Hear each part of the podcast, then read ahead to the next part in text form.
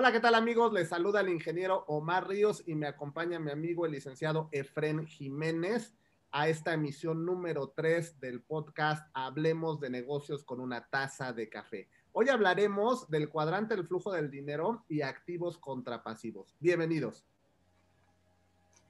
Uh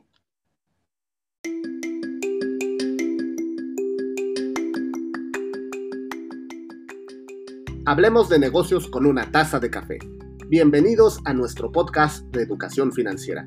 Aprenderemos a ampliar nuestra visión de negocios y compartir experiencias. Bienvenidos.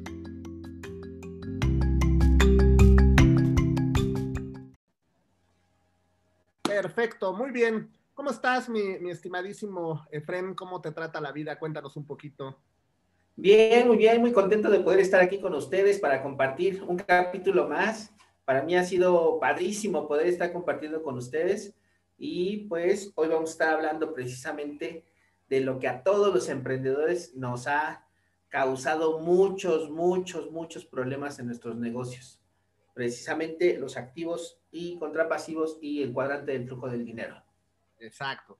Bueno, antes haciendo un pequeño parámetro, un pequeño paréntesis, perdón, esto del, cuadrante del, del, flujo del dinero viene de la filosofía de Robert Kiyosaki, que es el autor del libro Padre Rico, Padre Pobre, que seguramente este, lo han leído y si no, se los recomendamos ampliamente, ¿no?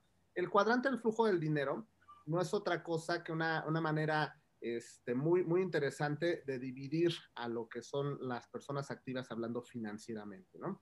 Y, por ejemplo, imagínate que fueran una, una X, ¿no? Donde cada, cada este, espacio es un cuadrante. En este, en este caso tendríamos cuatro lados, ¿no? Del lado izquierdo tendríamos lo que es, eh, el, lo que es el, empleado, el autoempleado, el dueño del, negocio y el inversionista del lado derecho, estos dos últimos dos.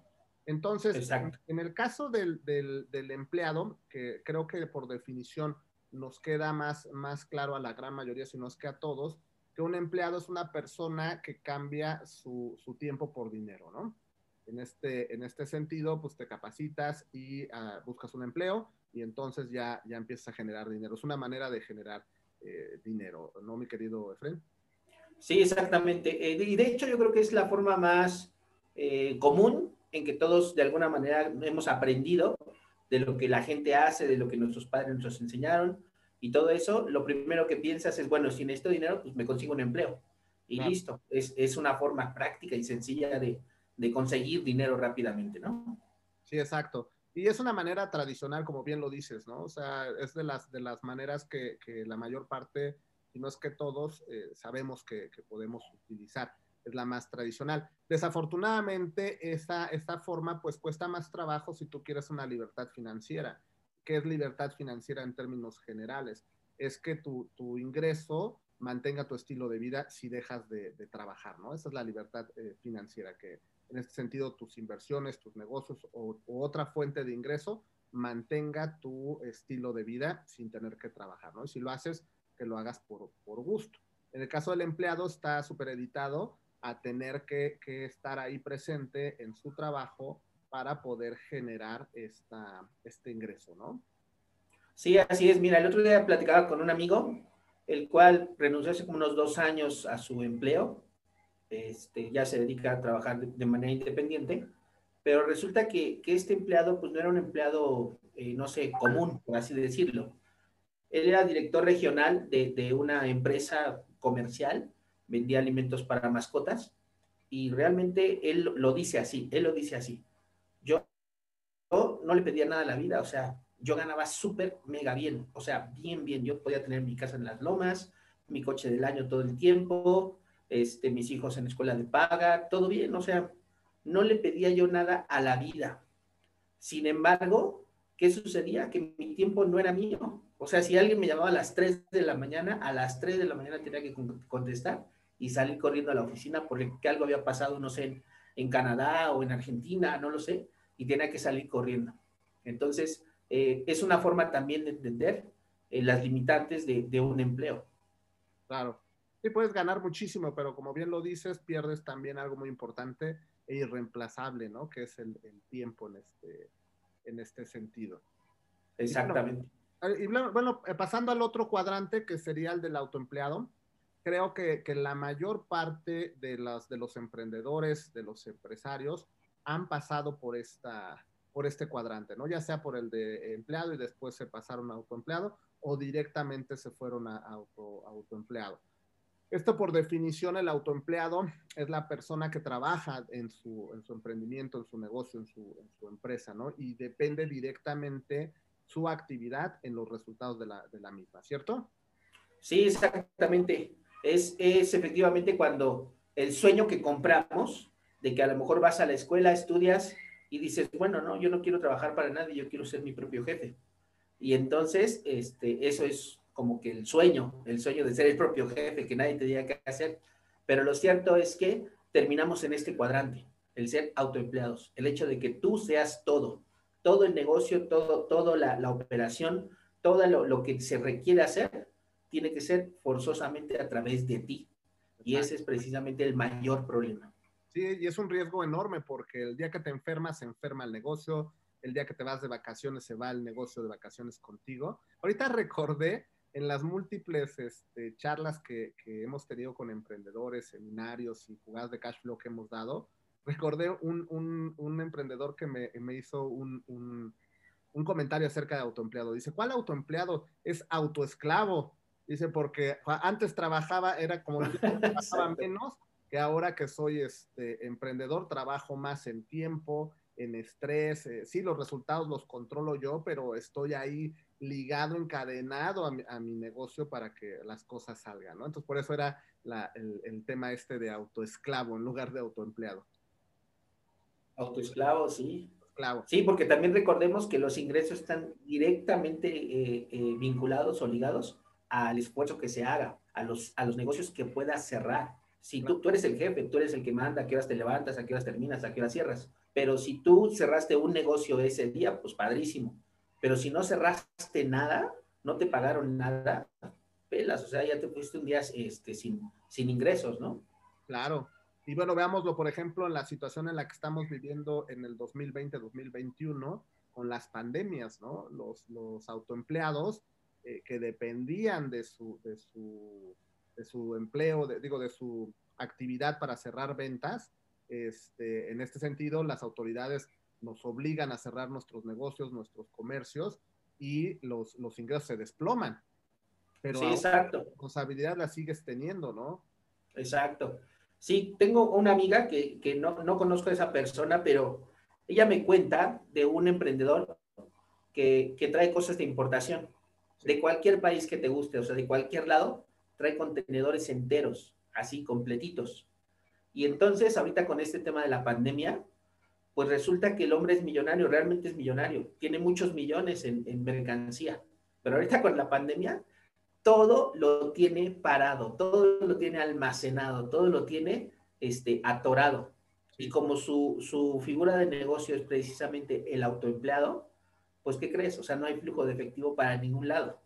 Claro. Entonces, sí tiene mucho dinero en mercancía, pero realmente ahorita con este tema de la pandemia llevan nueve meses sin generar un solo peso y sus cuentas están a punto de quedarse vacías. Claro.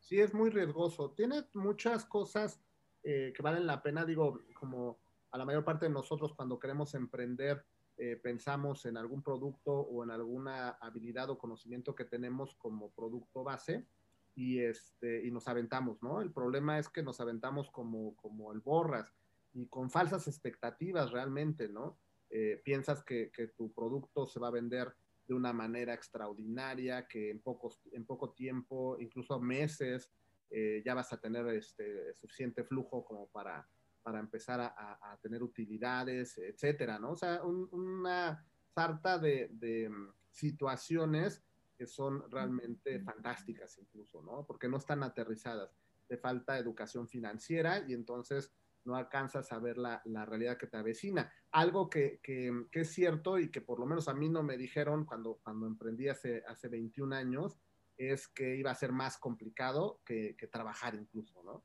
Eh, el hecho de, de, tener que desarrollar un, un, un producto, un servicio, luego generar la, las instancias para poderlo comercializar, y luego finalmente la administración de personal, de recursos, todas esas cuestiones son bien complicadas y no te las enseñan necesariamente en, las escuelas tradicionales, académicamente hablando. Eso lo, muchas de esas habilidades las desarrollas a través de la práctica y qué mejor que con un mentor, ¿no? Alguien que te, que te guíe y que te, te, puedas apoyar en él para poder resolver de una manera más eficiente y con una curva de aprendizaje más corta, ¿no? Exacto, así es. Y, y es muy importante lo que dices. Eh, puedes tú leer libros, puedes tú entrar a cursos, seminarios, y es una forma de aprender, no estamos diciendo que no.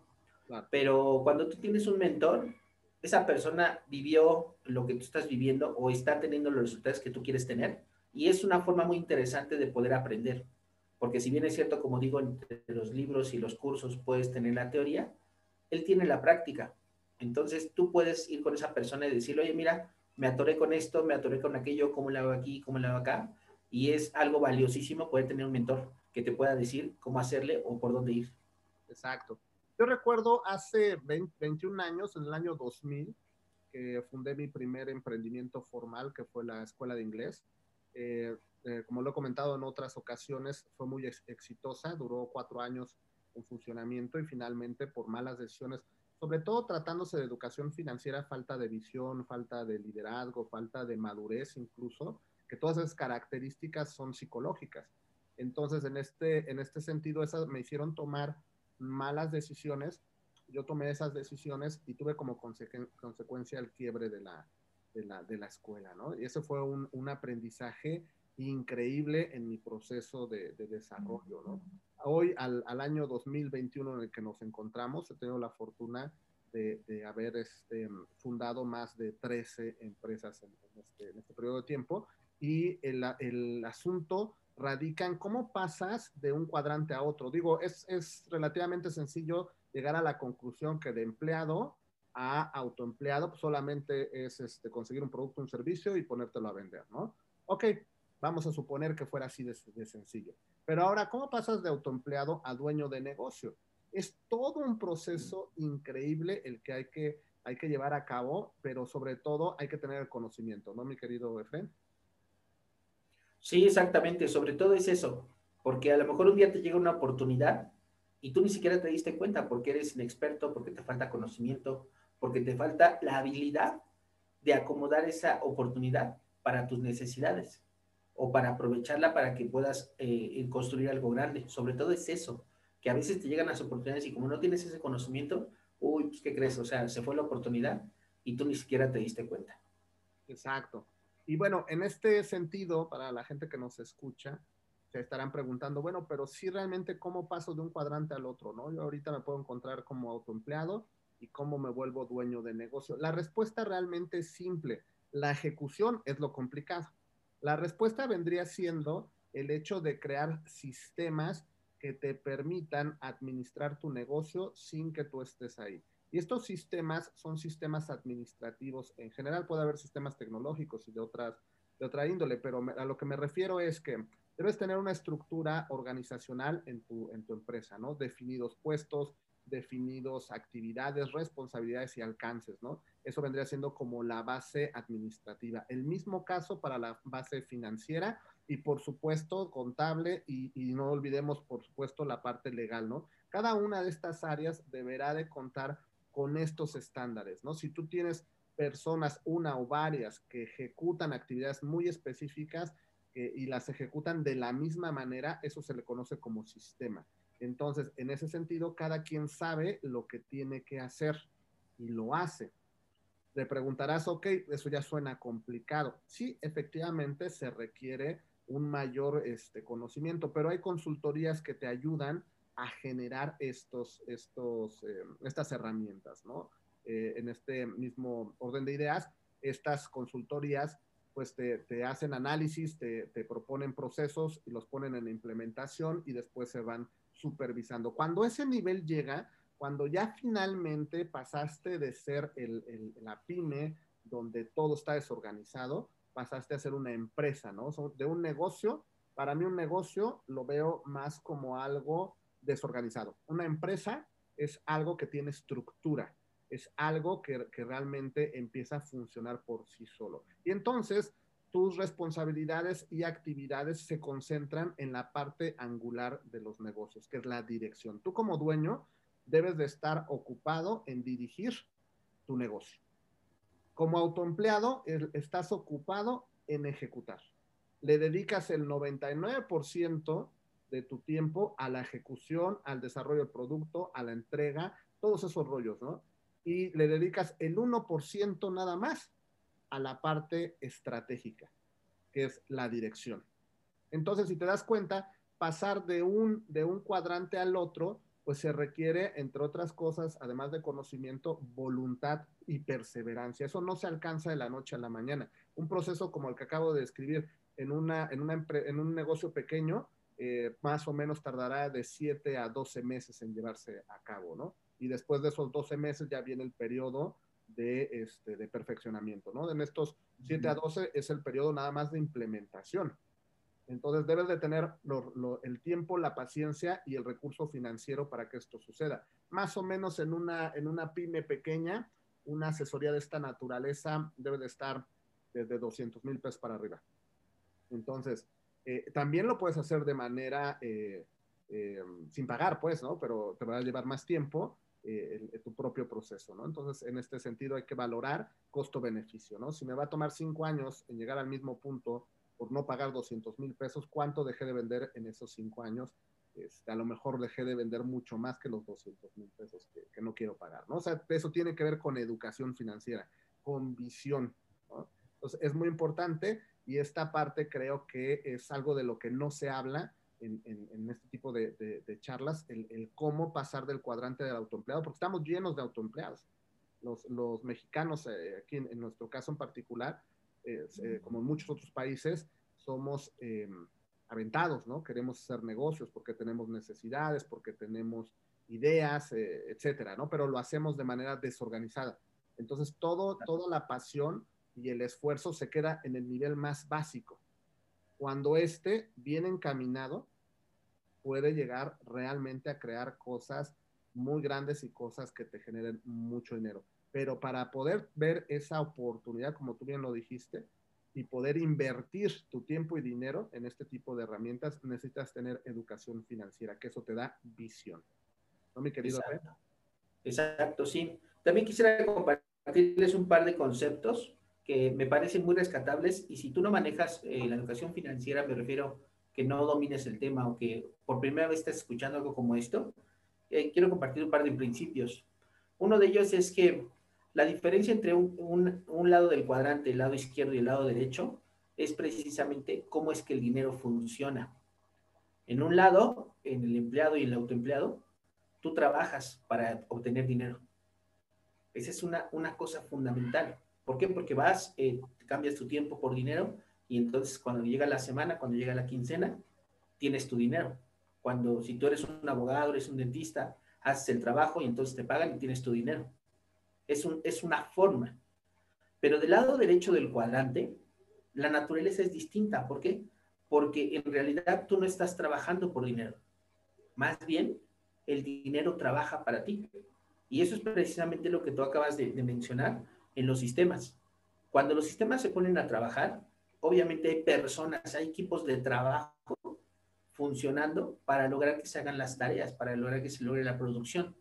Y entonces, al final de ese proceso, de todo, correr todos esos procesos, entonces tienes la utilidad. Y esa utilidad se reinvierte para que pueda correrse nuevamente el proceso y así es una máquina de hacer dinero. Y así es como se, se construyen los, las riquezas de los, de los millonarios. Entonces, esa es una, una idea fundamental, un principio fundamental que hay que comprender. No trabajar por dinero, sino hacer o, construir el sistema necesario para que el dinero esté trabajando para mí. Esa es una, una diferencia fundamental. Y la otra la toqué un poquito en esto, pero nunca, nunca vas a poder hacer pasar de, del lado izquierdo al lado derecho del cuadrante si no te haces de equipos de poder. Eso es básico, básico. ¿Por qué? Porque hay veces que, eh, por ejemplo, me ha tocado mucho que las tienditas de abarrotes, no sé, las estéticas, los consultorios, dicen, no, no, es que quiero estar en el RIF, ¿no? En el régimen más este, básico, porque no, no quiero este, que Hacienda se dé cuenta cuánto gano, y no quiero pagar muchos impuestos. Eso habla precisamente del nivel tan bajo de educación financiera que tenemos. Porque si tú buscas a un buen profesional fiscal, contable o administrativo que te sepa dirigir claramente en este tipo de información, tú te darás cuenta que tendrás más ventajas si tú puedes aprovechar la ley a tu favor. Esto es convertirte en otra figura. No te puedo decir ahorita, te recomiendo que seas persona moral, te recomiendo que seas esto, aquello. No, esto lo tendrá que determinar un profesional de acuerdo a tu negocio, de acuerdo a tu giro, de acuerdo a tu plan, lo que tú quieres hacer. Pero lo cierto es que si no te asesoras con los profesionales, simple y sencillamente nunca vas a poder llegar a ese punto en que el dinero trabaje para ti. Siempre serás un autoempleado que está todos los días yendo a trabajar. Pero lo triste no es eso. Lo triste es que el tiempo se acaba, el tiempo se agota. De pronto tienes 30 años, 40 años, 50 años, 60 años, 70, y hay gente que tiene que seguir trabajando. Y ahorita en, la prueba que estamos pasando todos, que es el tema de la pandemia, es cuando se han puesto a prueba, se han, se han puesto este, realmente en, en evidencia todo este tipo de deficiencias que tenemos a la hora de hacer negocios.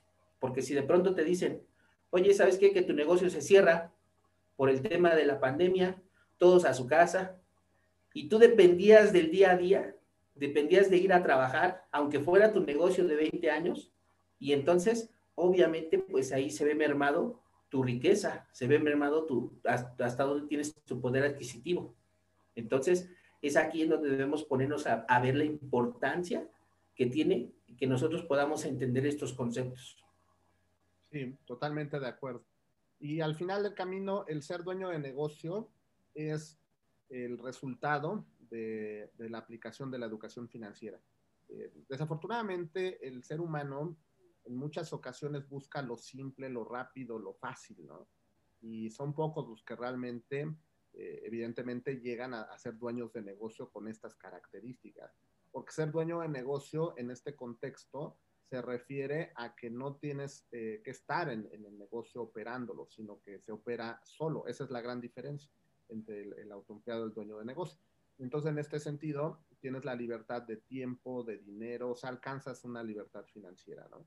Eh, entonces, esta, esta situación de querer buscar siempre lo, rápido, lo fácil, y, este, y ese tipo de, de, ideas, pues eh, no te acercan para nada a, a lo que estás este, buscando, que sería la libertad financiera, ¿no? Entonces, yo lo que recomendaría, sin temor a equivocarme, es invierte en tu activo más importante, que es tu, cerebro, tu educación financiera, ¿no?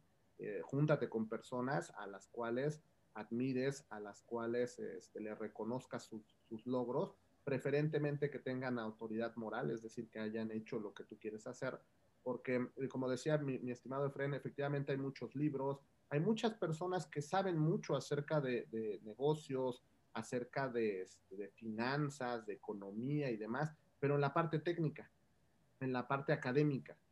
Aquí la, situación es conjugar estas dos, ¿no? Tu conocimiento académico con tu experiencia en, en negocios a través de los mismos que has fundado, ¿no? Entonces, si me estás hablando de educación financiera, si me estás hablando de hacer negocios, platícame también cuántos negocios has hecho, cuántos negocios tienes efectivamente funcionando, exitosos, qué problemas has resuelto en el proceso, qué problemas no pudiste resolver. Esa información no viene en libros, esa información difícilmente te la comparten, pero si sabes buscar, si eres perseverante, podrás encontrar personas como nosotros que estamos dispuestos a compartir desde nuestra experiencia. Lo pudimos haber leído en un libro, sí, por supuesto, pero si lo estamos platicando en este momento es porque lo vivimos. Entonces, pasar del cuadrante de, de autoempleado, cuando fui autoempleado me, me, me encantaba, ¿no? Eh, pues, eh, digo, eh, uno es joven, estás pensando en tu, en tu negocio, en conquistar al mundo, en vamos a, ganar millones y demás. Después te das cuenta que no, no es así necesariamente, que la, la historia, la, la historia feliz se convirtió en pesadilla, pero finalmente, cuando realmente alcanzas el, rango de dueño de negocio, que ya creaste todas estas condiciones, no nada más es la, satisfacción que te genera el hecho de, de alcanzar un objetivo, sino también es la tranquilidad de saber que está generándose todos los días un patrimonio financiero. Que tú estás aquí en tu casita, hoy no quiero ir a trabajar, hoy no me quiero presentar, pues ahí se ven. Y sigue operando. Yo creo que esa parte vale la pena todo el tiempo que le dedicó uno a tener mentores, a, este, a equivocarse, porque obviamente este proceso también tiene que ver con los errores que vamos cometiendo, ¿no? Como no nada más cometer errores, porque por ahí he, he, visto que dicen, no, pues ya me equivoqué, ya quebré, entonces ya estoy más cerca de la, de la, del éxito. Eso es relativo, porque si quebraste por malas decisiones, pero no aprendiste de esas malas decisiones, pues estás en el mismo hoyo o estás peor, ¿no? Sí, por, es correcto. Por, eso, por, eso, es relativo, ¿no? Entonces, sí. eh, en ese sentido, creo que lo que le podemos aportar a la gente que nos escucha es esto precisamente, ¿no? Vale la pena. Sí se necesita esfuerzo, se necesita dedicar mucho tiempo, se necesita tener mucha perseverancia. Por eso hay tantos autoempleados y tan pocos dueños de negocio, porque no todos están dispuestos a pagar el, el, el, el, costo de esta, de esta situación que es tiempo y dinero, ¿no? Entonces, Exacto. Pregúntate, ¿estás tú dispuesto a pagar eso o nada más es un sueño guajiro, es un, es una, es un sueño feliz, ¿no? Exactamente. Y también eh, quiero rescatar un par de conceptos que estuve analizando en mi mente hace unos días. Eh, se dice que los, los, dueños de negocios son resolvedores de problemas. Y eso es, es, cierto hasta cierto punto. Pero si vemos a los, los grandes exponentes de negocios en este momento, o sea, me refiero a los grandes millonarios del, del momento que ocupan la lista de, de, de, de, los más ricos del mundo en este momento, nos daremos cuenta que no solamente son resolvedores de problemas, sino que también son eh, tienen una cultura de prevención del problema. O sea, antes de que se genere el problema, ellos ya están teniendo es, las, las, la infraestructura necesaria para que cuando se presente el problema se pueda resolver. No solo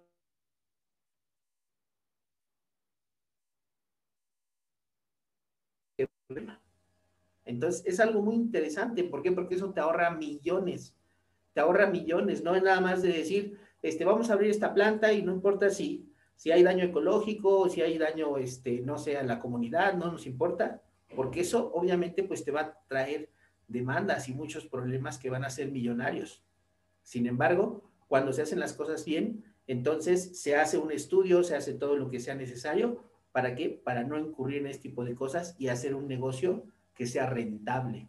Entonces, eso también es algo muy interesante que los grandes millonarios tienen, que tienen que ver con la prevención. Correcto. Finalmente, pues tenemos el, el inversionista, ¿no? Que de, las, de los cuatro cuadrantes del flujo de, del dinero, eh, es el que más educación financiera tiene. Y quiero hacer un paréntesis aquí, el ser inversionista en este contexto no es porque tomaste dinero y, te, y abriste un portafolio en el banco, ya eres inversionista. No es porque compraste unos bitcoins y ya eres inversionista. No es, etcétera. O sea, no sé si me explico en, en el punto. El ser inversionista en este contexto es la persona que es capaz de analizar los pros y los contra de una, eh, de una, de una oportunidad de negocio, ¿no? Es decir, si, si, vamos a invertir en, una, en, un, este, en un emprendimiento, por ejemplo, los datos crudos, ¿no? Retorno de inversión, margen de utilidad, plan de marketing, sustento administrativo, personas que me rodean, o sea, todos esos elementos son los que se valoran al momento de tomar una decisión sobre un, una inversión de, alto riesgo que sería un, emprendimiento. Un emprendimiento es el que sea, es, es, tiene la categoría de ser de alto riesgo porque no hay un histórico, todos son supuestos, ¿no? Entonces, en este sentido, no por el hecho de comprar monedas de oro, de plata, etcétera, me hace ser un, inversionista, ¿no? O sea, porque al final del camino lo que estás haciendo nada más es mover el dinero de un lado al otro. Lo mismo hubiera sido meterlo al banco y ahí, pues los, hasta donde yo sé, las personas que meten su dinero al banco no se llaman inversionistas, se llaman ahorradores. Sería algo parecido el simple y sencillamente comprar bitcoins y hacer pues, de situaciones, ¿no? Se requiere más educación financiera. ¿Por qué les comento esta parte así tan cruda? Porque así son las cosas, o sea, no nos engañemos, Parte, partamos de la base en el que necesitamos aprender si es que quieres resultados grandes, diferentes, ¿no? Entonces, lo que necesitas es juntarte con personas que tengan los resultados que tú quieres, que tengan una visión de negocio diferente, mientras que todos los demás dicen azul, estas personas dicen morado, ¿no? Entonces, en ese, en ese sentido, los apegos también, esta es otra parte fundamental. Cuando vas desarrollándote como emprendedor, también te tienes que ir desarrollando en, en, el aspecto personal, ¿no? La inteligencia emocional es vital para hacer negocios. Porque si ahorita estás preocupado con invertir mil pesos, cinco mil o cien mil y perderlos, es porque tienes un, un, apego emocional hacia el dinero. No digo que el dinero no cueste trabajo, no digo que el dinero eh, se regale o se pierda, ¿no? No, no, es el manejo emocional que le das a ese dinero. Si estás preocupado por 5 mil, por 10 mil o por 100 mil pesos que vas a invertir en, una, en, una, en un proyecto, ahora imagínate si fueran 10 millones, 15 o 50 o 5 mil millones. Por ahí, por ahí leí este, hace poco que Cinépolis está negociando con, diferentes instituciones financieras en México. Eh, Cinépolis es una cadena de, de, este, de, ¿cómo se llama? de cines en, en, México. Y está negociando 93 mil, no, no, más o menos, no, no recuerdo bien el dato, creo que son 93 mil millones de dólares de deuda. ¿Cómo te oh. sentirías con esa deuda? Sí, claro. Mil pesos, ¿no?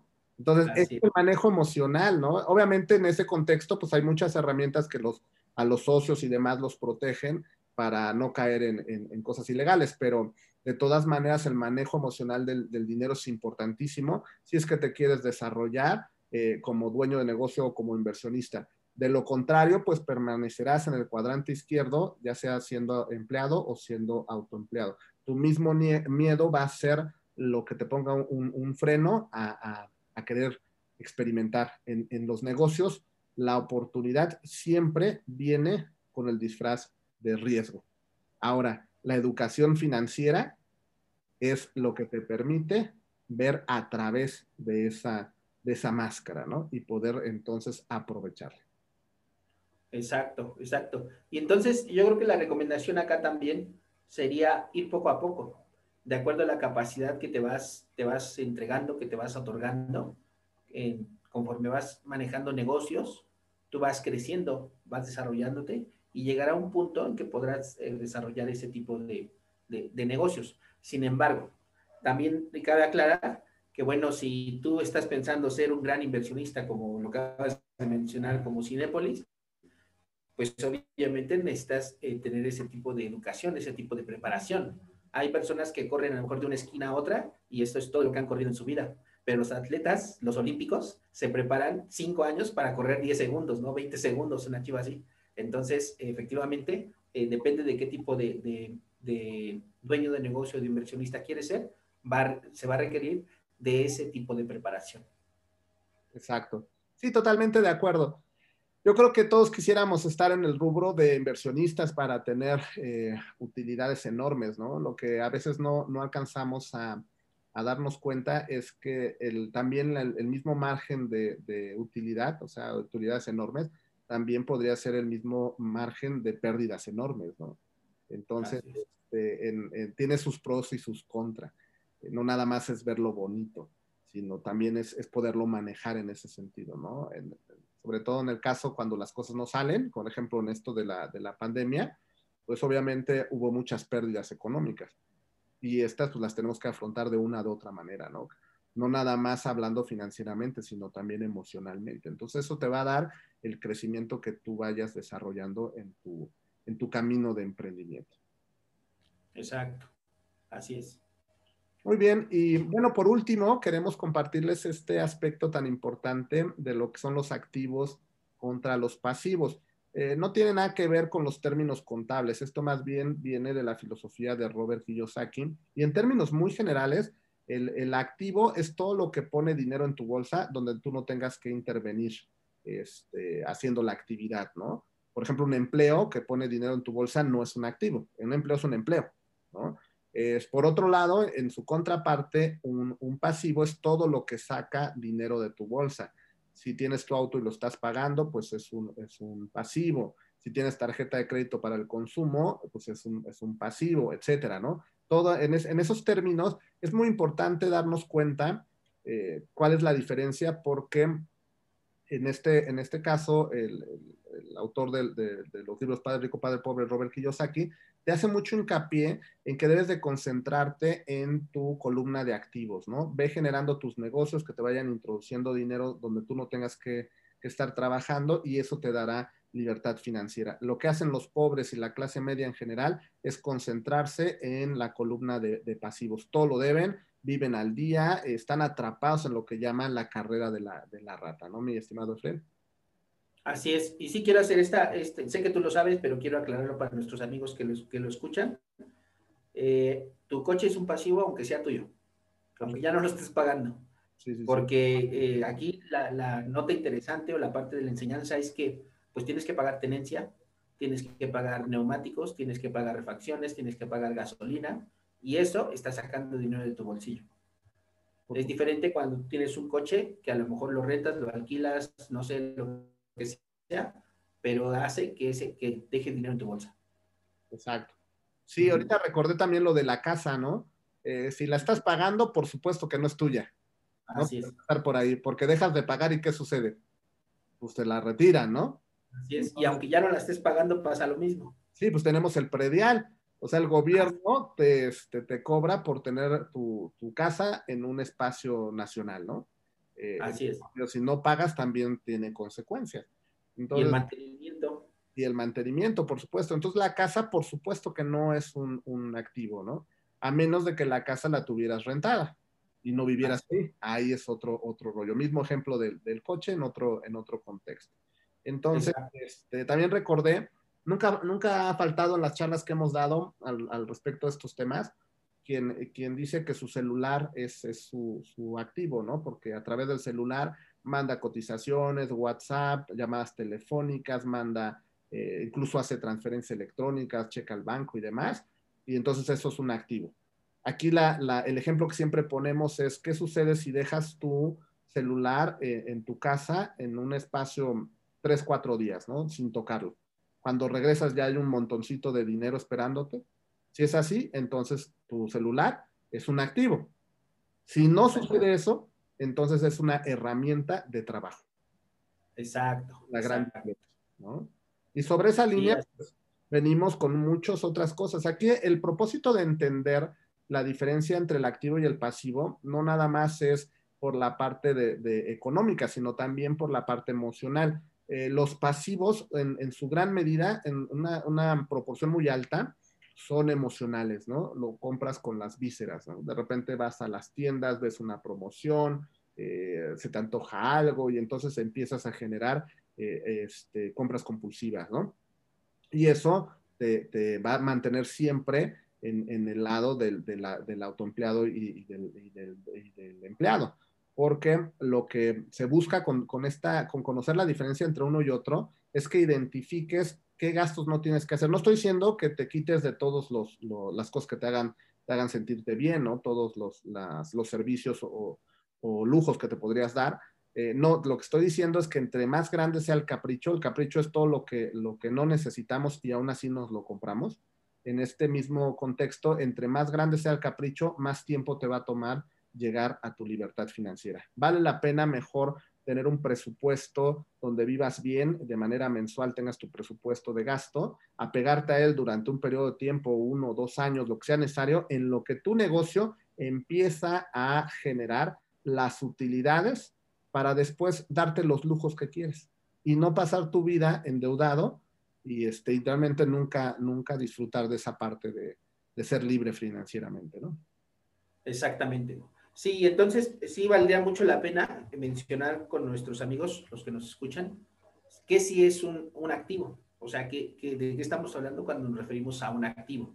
Mencionábamos a lo mejor una casa que tú, comienzas a rentar, pero es muy importante también hacer esa aclaración, que después de hacer todos los pagos necesarios, después de hacer todas las cuentas, tengas un remanente y que realmente eso entre a tu cuenta bancaria.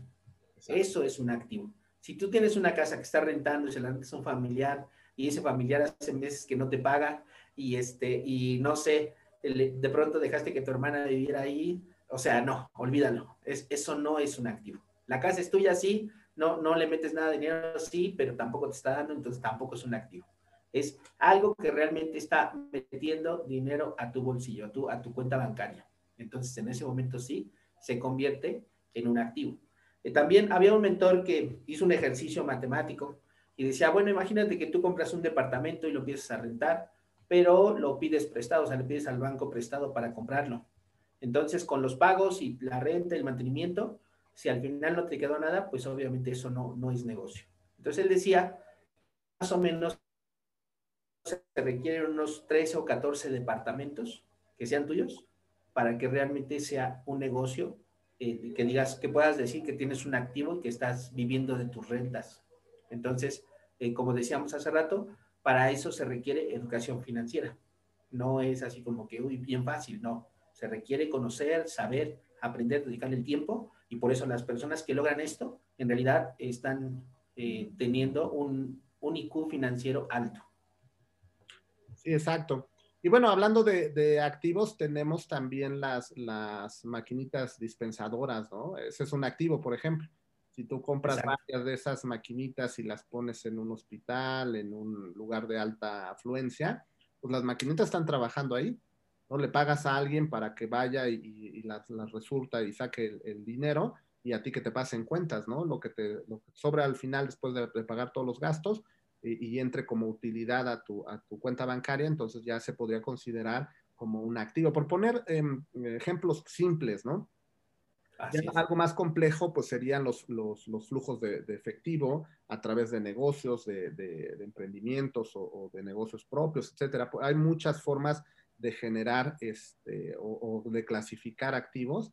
En este sentido, empecemos por los más básicos, ¿no? Un emprendimiento que lo logras hacer, este, que no dependa de ti, que lo logras sistematizar hasta cierto punto, entonces se convierte en un, en un, en un activo para ti. Exacto, sí. Sí, efectivamente hay muchos negocios pequeños que te pueden ir dejando y de esa manera era lo que yo decía, tú puedes ir eh, empezando con esos tipos de negocios pequeños porque eso te va a dar la experiencia para poder ir manejando negocios más grandes. Entonces, sí es muy importante eh, que tú revises muy bien las matemáticas, por eso es importante desarrollar tu IQ financiero. No estoy hablando de que tengas, vuelvas a la escuela y estudies matemáticas o o tengas un doctorado, una maestría, no estoy hablando de eso, estoy hablando de, manejar en realidad el negocio, empezar a ver la diferencia entre los activos y los pasivos. Exacto. Sí, y es lo que vamos a estar compartiendo en este podcast de, Hablemos de negocios con una taza de, café en cada emisión, cada semana. Eh, vamos a estar compartiendo más educación financiera, ¿no? Eh, déjanos tus comentarios, eh, platícanos qué es lo que, te ha, lo que te ha pasado, qué necesitas de información y con mucho gusto prepararemos más contenido para ti. Mi querido Efren, ¿algo más que le quieras decir a nuestra audiencia? No, sí, pues para nada que no se, no se desanimen. En realidad, pues todos tenemos que empezar por algún lado. Hay algunos de, de ustedes o de nosotros que pues ya tenemos un poquito el camino avanzado pero si apenas estás empezando, está padrísimo, ¿sabes por qué? Porque ya te estás dando cuenta de que hay otro tipo de información, que hay otros datos, ¿no? Como decía algún personaje ahí entre nuestra historia, pero este, lo cierto es que es, es importantísimo que nosotros podamos eh, cambiar el chip, cambiar la visión de cómo se, se pueden manejar eh, nuestras cosas y seguramente en la historia de tu familia a lo mejor serás el primer millonario. ¿Por qué? Porque comienzas a hacer cosas diferentes. Eso sería muy bueno. Imagínate, porque en algún momento, eh, no sé, los Rockefeller, a lo mejor en algún momento los Slim y ese tipo de, familias, obviamente, pues eh, hubo uno que hizo cosas diferentes. De ahí en adelante, pues empezaron a cambiar su forma de pensar y se convirtieron en familias multimillonarias, ¿no? Exacto. Si quieres resultados diferentes, haz cosas diferentes. De nuestra parte, todo por el momento. Eh, los esperamos la próxima semana. Ha sido un placer compartir con ustedes. Les deseamos el mayor de los éxitos. Me despido, yo soy el ingeniero Omar Ríos y me acompaña. Efraín Jiménez para servirles. Muchos éxitos, hasta la próxima. Hasta pronto, cuídense mucho.